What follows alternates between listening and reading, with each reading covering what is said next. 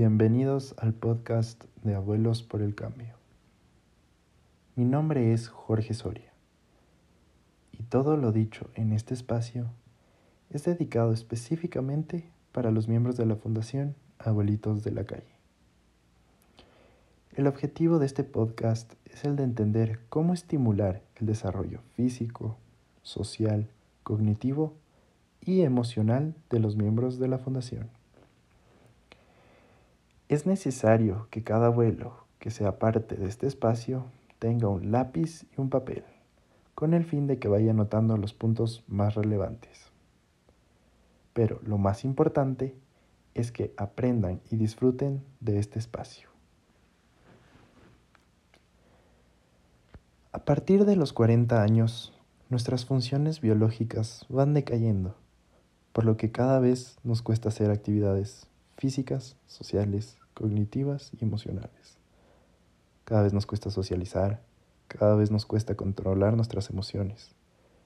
Nuestras habilidades cognitivas y físicas no son las mismas, nos cuesta más. Sin embargo, con responsabilidad y acciones específicas, podemos prevenir estos efectos a largo plazo, viviendo una vida sana y duradera. En el tema de las funciones físicas, para mantenerlas a flote, es necesario motivar a que las personas de una edad avanzada tengan una rutina en su día a día de algún tipo de deporte. Según el manual MSD, dicen que los siguientes beneficios se adquieren al realizar periódicamente ejercicio. Primero, la reducción de las tasas de mortalidad. Esto aplica incluso para la gente que fuma o que tiene sobrepeso. 2. La preservación de la fuerza de los músculos esqueléticos, la capacidad aeróbica y la densidad ósea. Al cuidar todo esto, contribuimos a una mejor movilidad y a la independencia de estos. También reducimos el riesgo de tener obesidad. Por otro lado, prevenimos y tratamos enfermedades cardiovasculares. En algunos casos también es considerado como rehabilitación para aquellas personas que sufrieron de algún infarto de miocardio. Vamos a prevenir y tratar enfermedades como la diabetes, la osteoporosis, el cáncer de colon o incluso enfermedades psiquiátricas, y en especial aquellas que son trastornos del estado de ánimo. También vamos a eh, prevención de caídas y lesiones relacionadas con ellas a través del aumento de la fuerza muscular. Al hacer ejercicio ganamos fuerza muscular, por ende adquirimos mayor equilibrio y coordinación. También estamos estimulando la función de las articulaciones, por lo que cada individuo que realice ejercicio va a crear resistencia, que a largo plazo les va a ayudar mucho. Em, incluso les ayuda la oportunidad para la interacción social. Cuando un adulto mayor realiza ejercicio, libera hormonas que permiten que su estado de ánimo cambie, que pueda controlar sus emociones, por lo que interactuar socialmente se le hace mucho más fácil. Con todo esto que les mencioné anteriormente, crean una sensación de bienestar, tienen una mejor autoestima, por ende son más felices. Incluso tienen la posibilidad de mejorar la calidad de su sueño. Para lograr esta meta, los adultos pueden realizar o natación, yoga, caminar a paso ligero durante un tiempo considerado, bailar o ciclismo. Todos estos ejemplos mencionados anteriormente son una de las pocas posibilidades que tienen de hacer deporte, ya que al hacer deporte tienen un montón de opciones, pero estas son las más comunes. Cabe mencionar que aquellas personas que por situaciones externas a su control no puedan realizar ejercicio, es altamente recomendado que realicen terapias con personas expertas. La siguiente recomendación para desarrollar los efectos cognitivos y emocionales van de la mano con la lectura. Leer es un ejercicio mental completo. Al leer, mantenemos las funciones intelectuales en funcionamiento constante, pues mantenemos la mente activa a todo momento. Y así es una forma de proteger la integridad mental de las personas de mayor edad. En temas cognitivos, leer permite mejorar la concentración y la memoria, pues la persona está leyendo y está atento a cada detalle de la trama. Esto le causa relajación y eso le permite también crear una sensación de bienestar, las cuales permiten que las habilidades cognitivas estén en funcionamiento y se vayan desarrollando de a poco.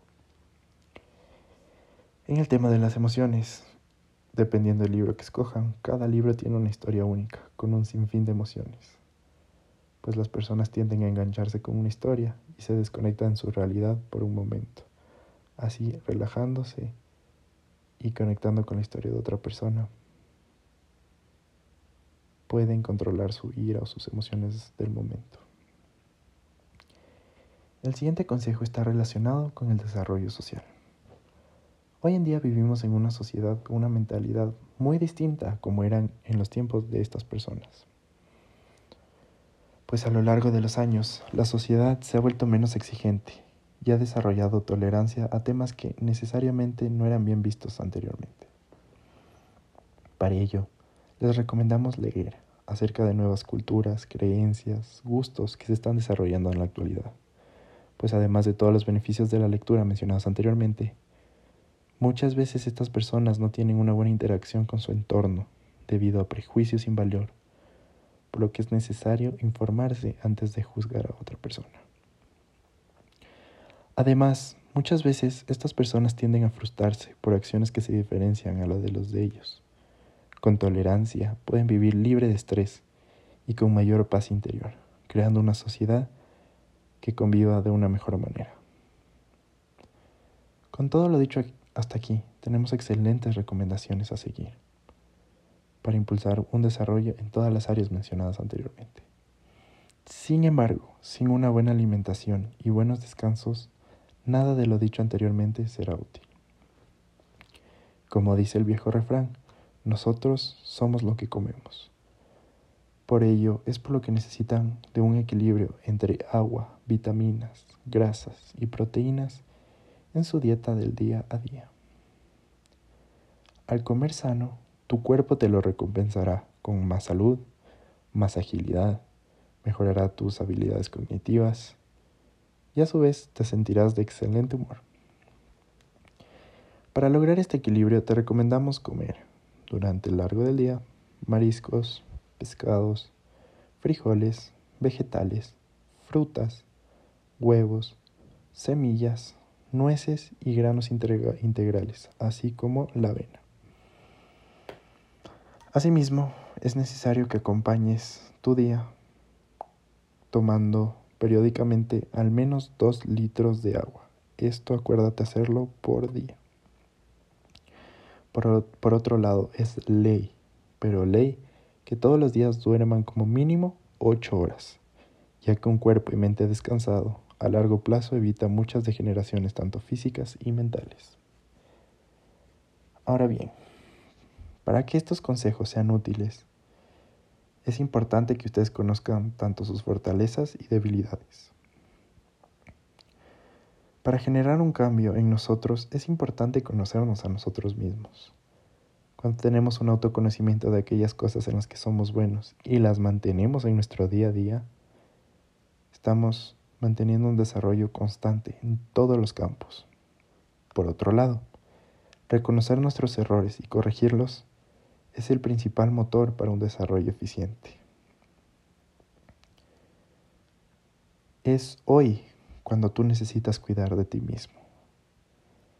Es hoy cuando debes ponerle empeño a mejorar tu salud y desarrollar habilidades para que el tiempo no se las lleve.